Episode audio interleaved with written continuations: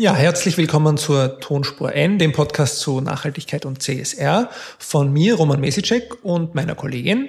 Der Annemarie Harand. Hallo Annemarie. Hallo Roman.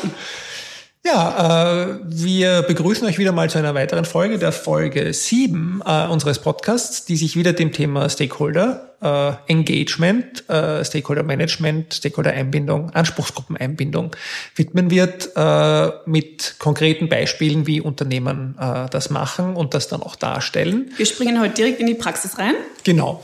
Bevor wir das machen, sagen wir euch aber noch mal unsere E-Mail-Adresse die ist podcast.tonspur-n.eu und unsere Twitter-Accounts Annemarie Harand und Roman Mesicek äh, und freuen uns nach wie vor über viele Kontaktaufnahmen, insbesondere Fragen, vielleicht auch Vorschläge für weitere Sendungen. Früher oder später möchten wir auch anfangen, Kolleginnen und Kollegen, Unternehmerinnen und andere zu interviewen äh, zu den Themen, die wir so besprechen. Auch da freuen wir uns über Tipps. Ja, das ist so äh, das. Äh auch wenn wir jemanden vergessen haben, bitte melden, wenn, wenn es Links gibt, äh, genau. äh, die wir auch noch hinzufügen können, die eurer Meinung nach wichtig sind für die jeweiligen Themenbereiche. Gerne her damit. Genau. Und äh, am Ende der Folge gibt's wieder die Zusammenfassung ein bisschen und noch ein paar Tipps, so wie wir das jedes Mal machen. Aber jetzt steigen wir diesmal wirklich ganz schnell ein äh, ins Thema Stakeholder Management. Genau, also was ein Stakeholder ist, ähm, haben wir in der letzten Folge, ähm, ich glaube, ausführlich besprochen und, ähm, und ähm, ausführlich äh, behandelt. Ähm, jetzt gehen wir direkt in die Praxis rein und ähm, da ähm, empfehle ich gleich mal wieder ähm, das Buch namens CSR und Stakeholder Management von den Herausgebern Reinhard Altenburger und Roman H. Misitek. Ähm, Gut, dass ich nur ein Buch habe, sonst wird das zu aufdringlich. Ja, Gott sei Dank. Also bitte, bitte kein zweites. Ähm, die sich in diesem Buch mit den strategischen Herausforderungen und Chancen von Stakeholder-Einbindung beschäftigt haben und ähm, viele spannende Unternehmensbeispiele ähm, in diesem ähm, Buch auch dargestellt haben.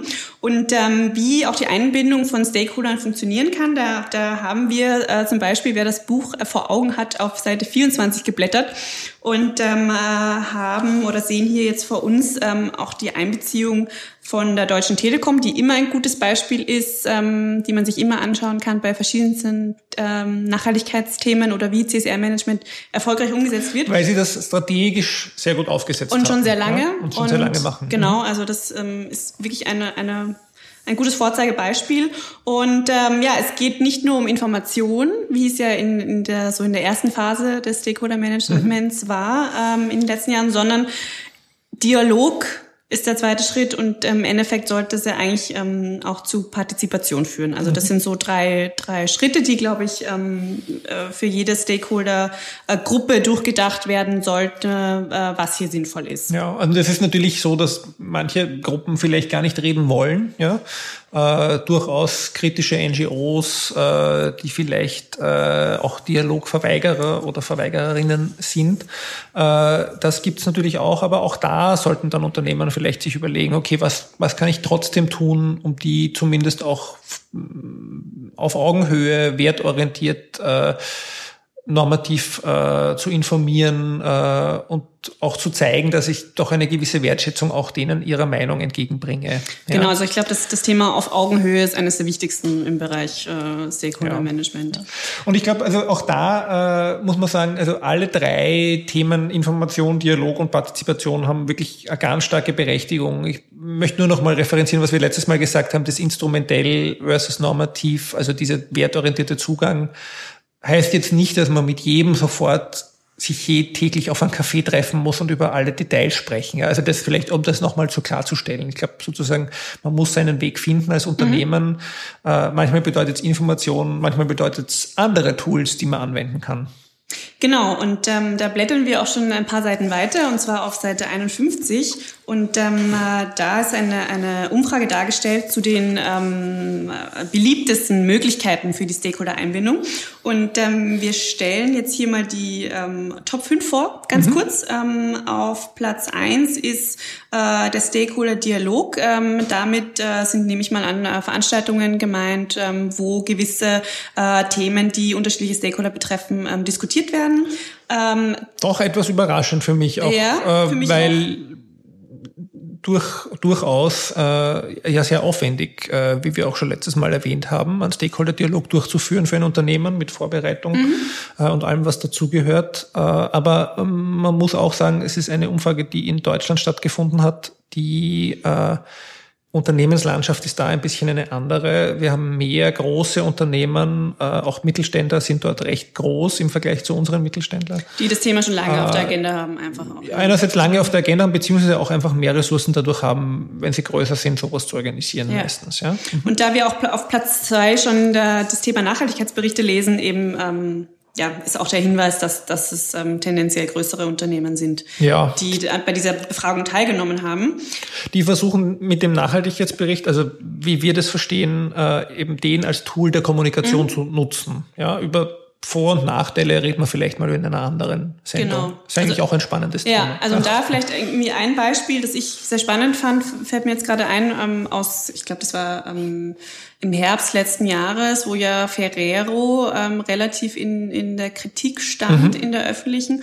Und da haben es wirklich die Journalistinnen und Journalisten, ähm, ich weiß nicht mehr in welchem Medium das war, aber haben tatsächlich den Nachhaltigkeitsbericht als Quelle herangezogen, ähm, wie Ferrero ähm, eben mit dem Thema Zucker umgeht. Ich glaube, es war Thema Zucker beziehungsweise ähm, eben äh, die Anbaumethoden ähm, bei den Kakaoplantagen. Ähm, also da gibt es ja verschiedene, ich sag mal so kritisch, mhm. kritische ähm, Punkte, wo Ferrero angegriffen wird. Und da, also wirklich als Quelle, den Nachhaltigkeitsbericht fand ich sehr interessant. Mhm. Das ist nur als Beispiel ja. nebenbei. Platz drei.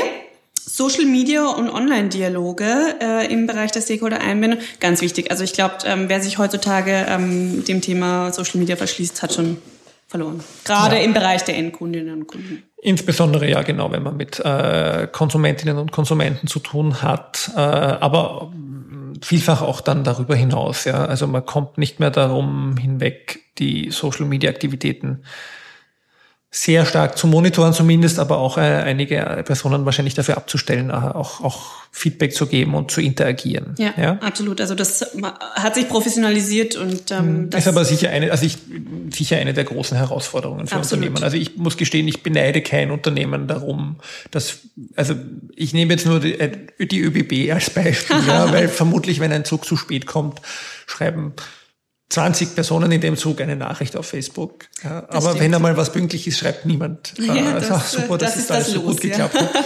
Und das ist schon schwierig auch, ja. Also ich, aber es gehört heutzutage eben dazu. Mhm. Ähm, dann haben wir auf äh, Platz 4 Dialog mit Bürgerinnen und Bürgern. Auch interessant, Platz 5 partizipative Produktentwicklung. Ähm, da müssen, müssen wir jetzt nochmal nachlesen, was da jetzt äh, genau gemeint ist damit. Ähm, ich nehme mal an, ähm, dass da äh, auch GO-Partnerschaften drunter laufen würden. Ähm, also ich glaube, das ganze Thema, also in diesem Fall Innovation auch und äh, wie kann ich mit äh, nicht nur jetzt im Prinzip den Nutzerinnen, den Kundinnen und Kunden, sondern vielleicht auch mit den Lieferantinnen, mhm. Lieferanten, äh, mit anderen Anspruchsgruppen äh, das Produkt weiterentwickeln, äh, neu gestalten, anders gestalten, äh, vielleicht auch mit NGOs, eben wie du sagst, äh, neue Zielgruppen damit erschließen. Mhm, ich glaube, das ist etwas, was in den letzten Jahren auch ganz stark, äh, auch ein bisschen Hand in Hand mit dem Aufkommen vom Thema Social Entrepreneurship mhm. äh, auch stärker geworden ist. Äh, und vielleicht das zu dem Dialog mit Bürgerinnen und Bürgern. Ich glaube, das ist ein bisschen ein, ein, ein, so ein, so ein äh, Stiefkind oder etwas, was einfach uns ein bisschen zu altbacken vorkommt. Aber ich glaube, ein gutes Unternehmen macht das schon sehr, äh, sehr richtig auf lokaler Ebene, gar nicht so groß aufgesetzt, aber einfach in der Gemeinde, wo sie vielleicht eine Fabrik stehen haben, stehen, auch ab und zu mal im Wirtshaus zu sitzen und mit dem Bürgermeister zu reden oder am Stammtisch mitzureden. Also das sind wirklich kleine Dinge, äh, aber die eine große Wirkung haben, was die Anerkennung eines Betriebs äh, in einer Gemeinde bedeutet. Ja? Mhm, auf jeden Fall interessant, ja.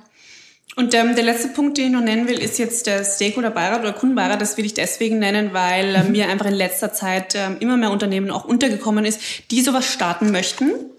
Und ähm, gerade natürlich eben, äh, wie du gemeint hast, auch Roman, bezüglich den, den Konsumenten und Konsumenten ist es ein ganz ein wichtiges Tool, um hier auch wirklich ähm, äh, ja auf das Oberwasser zu haben oder auf äh, was was wirklich die Wünsche ähm, der Konsumentinnen und Konsumenten angeht. Also ich, ich weiß es aktuell mhm. auch von, von einer ähm, Supermarktkette, die sowas jetzt auch äh, schon seit längerer Zeit betreiben und das aber noch intensiver betreiben möchten. Und ähm, also das, das ist sich auf jeden Fall ratsam, auch für jedes mhm. Unternehmen. Aber ähm, die ersten Schritte für die, für die Umsetzung ähm, von, von Stakeholder äh, Management ist ja die Identifizierung und das Stakeholder Mapping. Mhm. Und da haben wir uns jetzt ähm, ein paar Unternehmen rausgesucht, sowohl Kleinunternehmen als auch Großunternehmen, äh, in der Nachhaltigkeitsberichte wir mal reingeschaut haben und uns ähm, angeschaut haben, wie sie denn das gemacht haben. Mhm. Beziehungsweise haben wir uns das Endergebnis eigentlich größtenteils angeschaut. Äh, und es sieht so aus, als ob sie es einigermaßen richtig gemacht haben, äh, was so ein bisschen von innen nach außen der Prozess ja. läuft bei den Unternehmen. Also zuerst setzt man sich vielleicht mal in der Abteilung zusammen oder die verantwortliche Abteilung und überlegt sich, wer sind unsere Stakeholder, dann bindet man die Mitarbeiterinnen ein, dann bindet man vielleicht einmal schon die ersten Stakeholder ein und immer verfeinert man die Stakeholder-Landkarte. Äh, Im perfekten Fall dann, wenn man eine Online-Umfrage oder eine Umfrage macht und auch den Stakeholder-Dialog, ist diese Stakeholder-Landkarte ein laufender Prozess. Äh, Auf jeden Fall der Verfeinerung und äh, Detaillierung. Und wir haben uns vier Unternehmen rausgesucht. Genau, also ähm, wir haben uns zwei Kleinunternehmen, und zwar die, ähm, Janicek und äh, die äh, Lebensart. Und zwei große, äh, die RZB und die EVN. Ja, wir werden die Links wieder äh, auf unserer Webseite mhm. in den Story Notes posten. Äh, die Informationen, also wenn ihr mitlesen wollt beim Zuhören, das sind die Nachhaltigkeitsberichte beziehungsweise die Webseiten, äh, die wir uns als Basis genommen haben. Und ähm, ich meine, gerade im, im Finanzbereich äh, ist ja in den letzten Jahren Transparenz noch wichtiger geworden, kann man sagen. Und äh, was die Verankerung bzw. das äh, Programm angeht, äh, das die RZB sich gegeben hat, äh, ist das sehr ambitioniert äh, mhm. und sehr professionell aufgesetzt und insbesondere der Bereich Stakeholder äh, im Nachhaltigkeitsbericht ist extrem umfangreich. Äh, also die haben zum Beispiel auch eine, äh, einen Nachhaltigkeitsbeirat, äh, mhm. einen umfangreichen, der sie, der sie berät äh, bei der Thematisierung äh, und gehen dann in ihrem Bericht darauf ein, sozusagen, wie sie ihre Strategie verankert haben, äh, wie sie über eine Stakeholder-Befragung die Themen äh, herausgefunden haben, die für die Stakeholder relevant sind oder auch an denen mhm. die Stakeholder Interesse haben. Also da geht's äh, von Image, Innovationsgenerierung, Geschäftssteigerung des Geschäftsvolumens, Kundenbindung, Kundenloyalität, neue Produkte.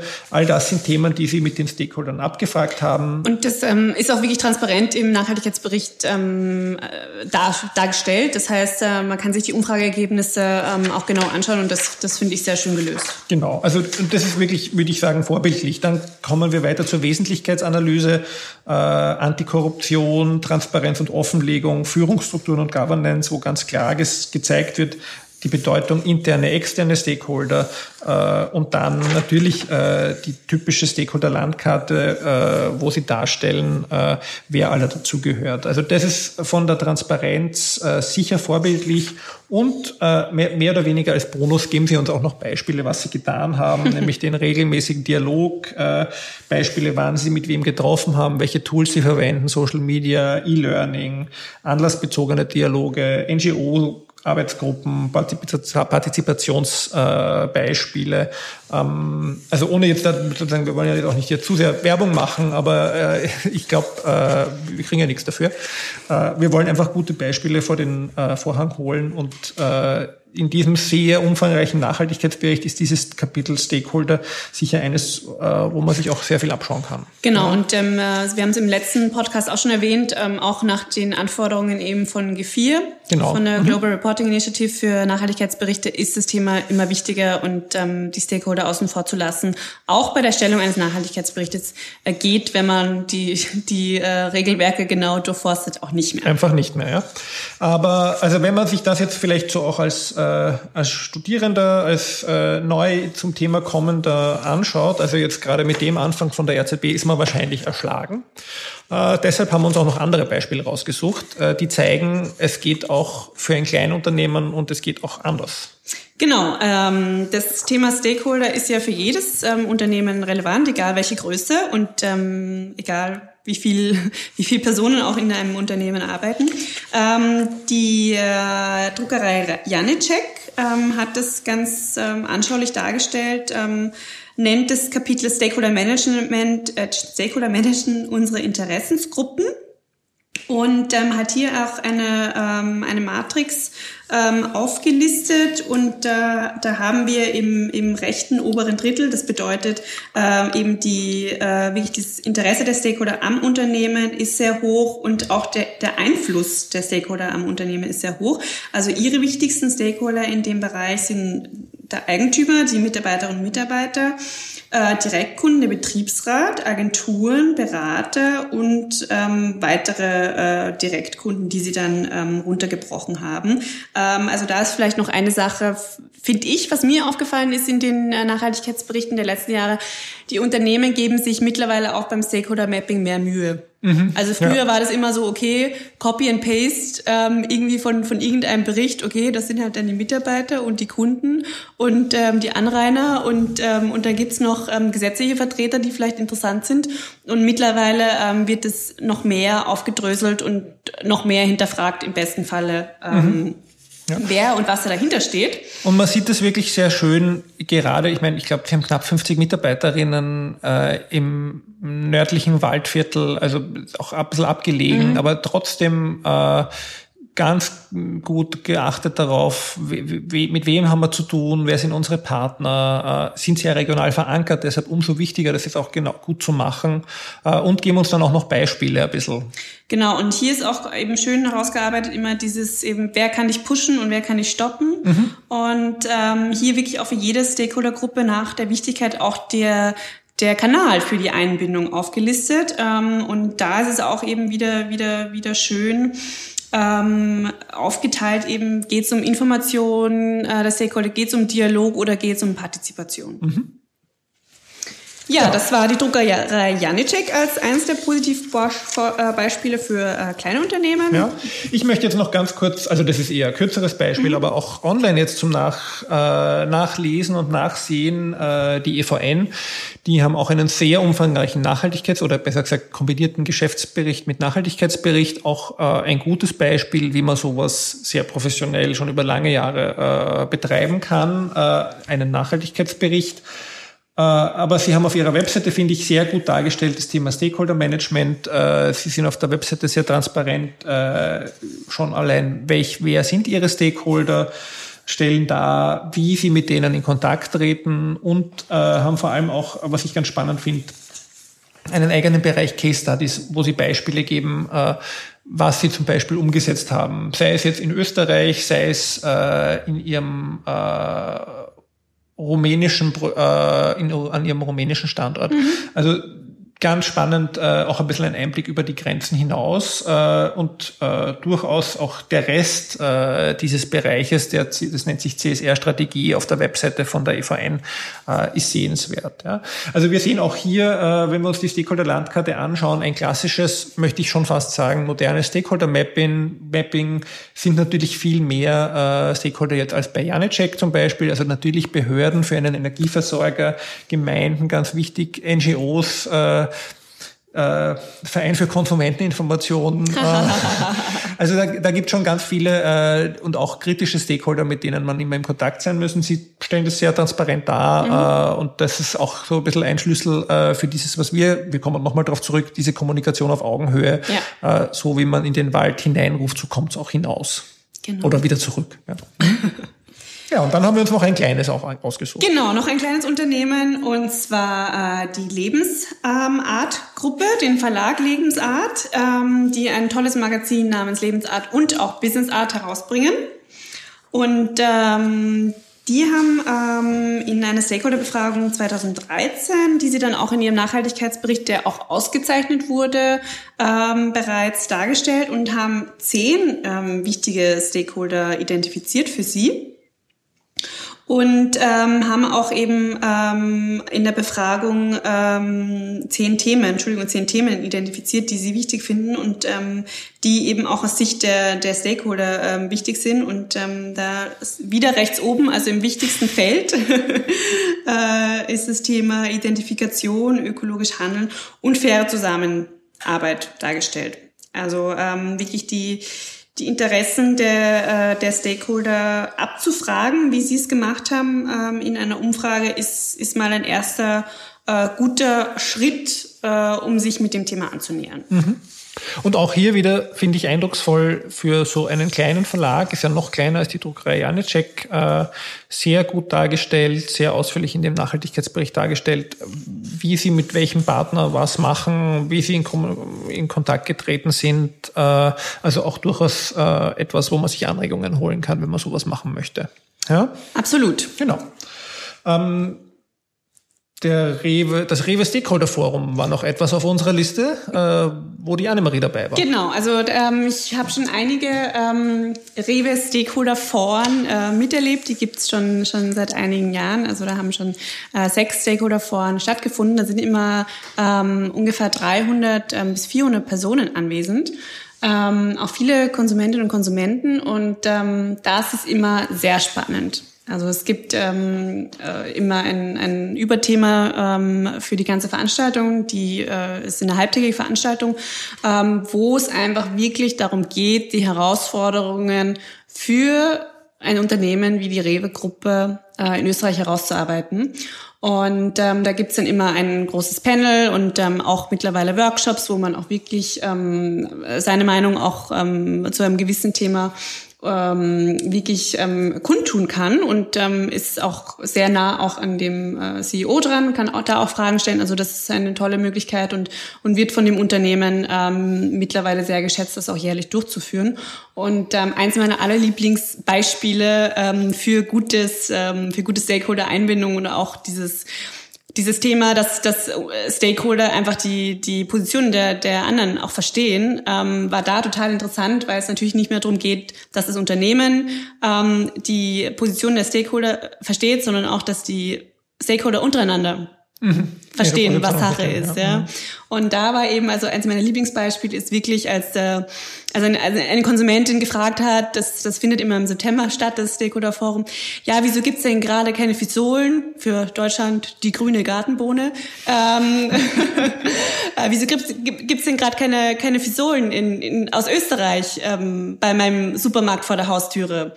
Und ähm, anstatt dass, dass der Unternehmensboss eben von Rewe die Frage beantwortet hat, ist ein Lieferant aufgesprungen, ganz ähm, ja ganz zittrig und hat gemeint, ja, die wir warten jetzt auf den Regen und ähm, die Ernte hat sich jetzt um zwei Wochen verschoben und es tut ihm total leid, aber in zwei Wochen gibt es wieder und dies und der Supermarkt ist auf der Liste und ähm, das war wirklich der der regionale Lieferant, mhm. der wirklich für diesen Supermarkt zuständig war, noch lustigerweise, ähm, war zufällig da und konnte diese Frage beantworten und das ist, also besser geht's nicht, ja, sowohl für das Unternehmen äh, Rewe in dem Fall, ähm, als natürlich auch für den Lieferanten, als auch die Konsumentin, die einfach einen direkten Ansprechpartner da hatte, mhm. warum dieses Problem besteht. Ja. Also das ist auch wirklich äh, ein tolles Beispiel, mit drei bis vierhundert Menschen so eine Großgruppe zu organisieren und vor allem dieses die, diesen Benefit dann auch der, dass die untereinander, die Stakeholder auch in Kontakt kommen und voneinander lernen. Aber was macht denn oder warum glaubst du, haben sich die Stakeholder an der Stelle auch nie ausgenutzt gefühlt oder sozusagen war, war da die Atmosphäre so oder wie war, wie, wie, wie haben sie es geschafft, diese wertschätzende Atmosphäre vielleicht äh, zu gestalten? Weil wenn es schon sechsmal passiert ist ja. und immer noch so viele kommen, also, dann würde ich, dann folgere ich daraus, also es fühlt sich niemand ausgenutzt und es kommen alle gerne. Nee, ja? also der, der Punkt ist der, dass die, ähm, dass die Leute bei den Themen abgeholt werden, die sie betreffen. Mhm. Und das ist, glaube ich, auch der Schlüssel, wenn man so einen Stakeholder-Dialog macht und so ein Forum plant und das auch ähm, größer plant. Ähm, ja, wenn, wenn die unterschiedlichen Interessen zu gewissen Themen ähm, ja, im Endeffekt abgeholt werden, dann ist das die beste Voraussetzung. Mhm.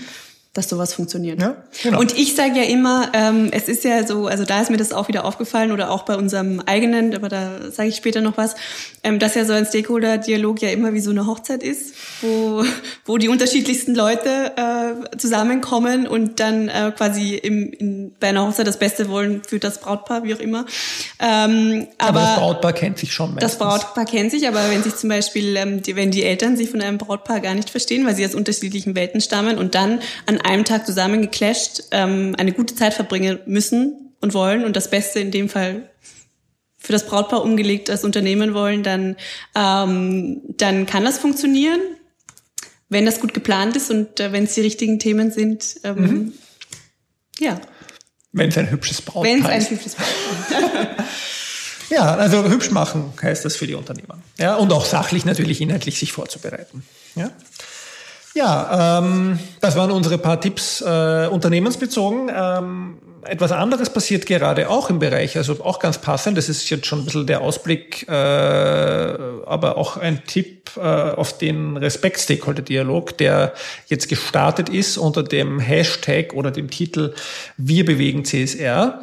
Äh, ein Stakeholder-Dialog zur Weiterbildung Entwicklung von CSR in Österreich. Es wird da eine Umfrage geben im Februar und einen Stakeholder-Dialog im März auf jeden Fall, äh, aber auch noch weitere Aktivitäten. Eigenwerbung betreut wird dieser Prozess von der Fachhochschule Krems, was uns sehr freut, äh, dass wir den Auftrag bekommen haben, hier mitzuarbeiten. Also wir arbeiten im Hintergrund an der Erstellung des Fragebogens. Ich meine, das ist jetzt nicht nur Werbung, das ist auch sozusagen fällt dann alles auf mich zurück, wenn sich wenn sich CSR in Österreich dann falsch entwickelt, nicht oh wahr? Gott, nein, hätte ich nicht sagen sollen. Nein, aber ähm, es ist, es freut uns sehr, dass wir da mitarbeiten, äh, auch ein paar Studierende einbinden werden, um äh, diesen frischen Wind vielleicht auch damit reinzubringen. Absolut. Absolut. Ja. Ähm, so, zum Schluss noch ein paar Tipps. Was sollen wir nicht tun? Äh, was sollen die Unternehmen nicht tun? Genau, also wer ähm, komplett ähm, auf seine Stakeholder äh, vergessen will, wem das Thema völlig egal ist, ähm, der kann mal gleich damit anfangen, dass er Stakeholder nicht auf Augenhöhe sieht. Mhm. Das, wenn einem die egal sind, dann ist das ja, auch natürlich eine Einstellung. Dass er ihnen nicht vertraut. Genau, Vertrauen ist ein, ein ganz wichtiger Punkt. Ähm, auch Kritik, also wenn einem Kritik völlig äh, irgendwo vorbeigeht, dann... Ja, auf Kritik nicht eingehen. Genau. Mhm. Ähm, wer Social Media nicht benutzt, ist da auch schon gut dabei, dass, wenn man das Thema ignoriert. Und nur an sich selber denken. Genau. Ja, also nur den eigenen Nutzen, nur den eigenen Nutzen in den Mittelpunkt stellen.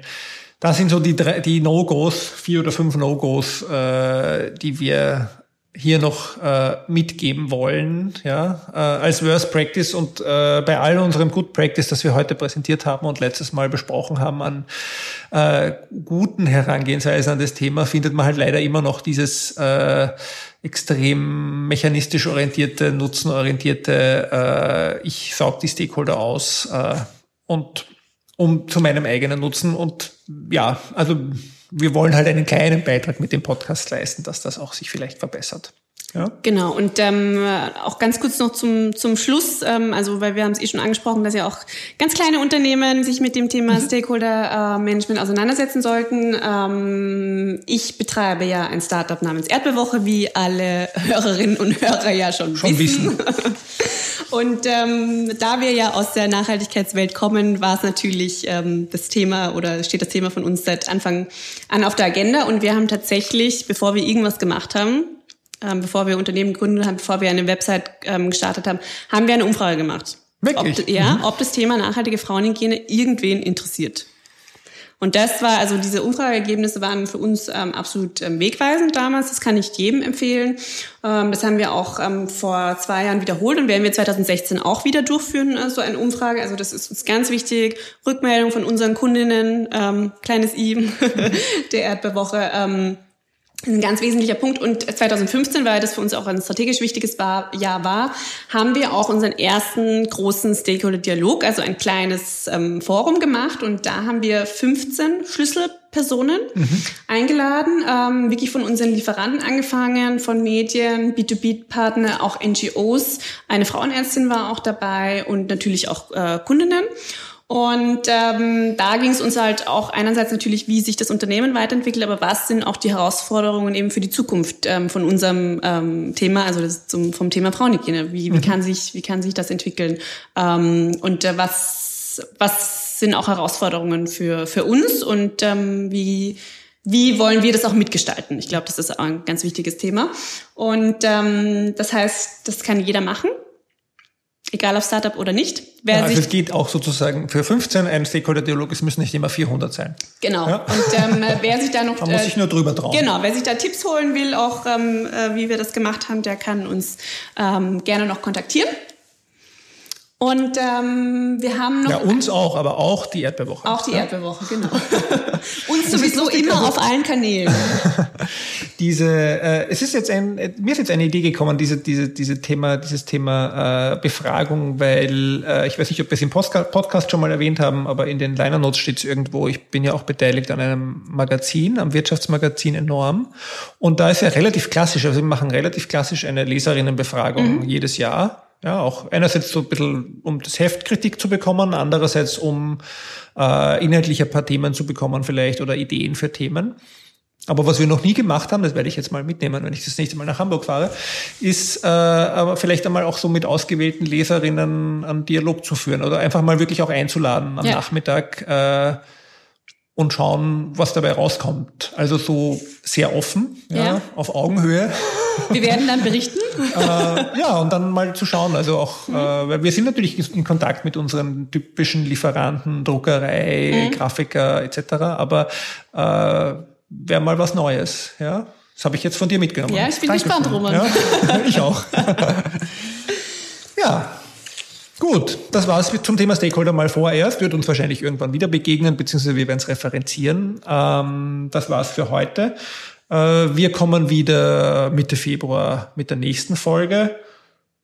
Ja. Und jetzt haben wir noch einige Veranstaltungsankündigungen, weil es passieren tolle Dinge ja, in wir, nächster Zeit. Wir, zwei Dinge würden wir an, ankündigen. Also das eine ist das Buch bezogen. Es ist ja schon äh, gefallen, glaube ich, ein oder zwei Mal, dass es ein Buch gibt zum Thema CSR-Management. Ja.